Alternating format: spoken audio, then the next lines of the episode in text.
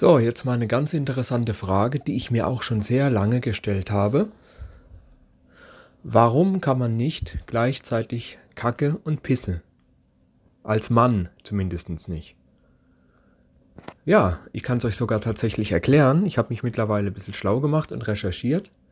Und das liegt einfach nur daran, beim Mann liegen Enddarm und Blase ziemlich dicht beieinander. Ähm, und eins von beiden muss zuerst Platz machen. Das heißt, in dem, in dem Fall, wenn, der Kacke, wenn, wenn man kackt, dann wird halt der Weg von der Blase zugedrückt und dann haut es erstmal die Kacke raus. Und dann, wenn die weg ist, und dann hat die Blase wieder freien Lauf und dann kann man pinkeln. Aber gleichzeitig geht es nicht, weil die Kacke die Blase dicht hält. Ja? Ganz einfach eigentlich. Bei einer Frau ist es anders. Die Frau hat eine kurze Harnröhre und anatomisch mehr Platz. Da kann die beides gleichzeitig machen. Aber bei Männern geht es eben nicht.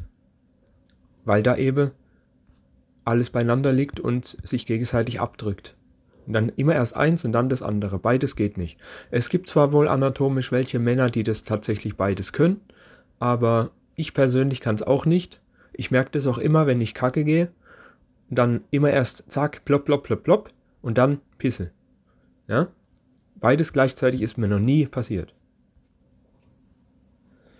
Falls irgendjemand sich euch schon mal die Frage gestellt hat, als Mann, das ist die Antwort.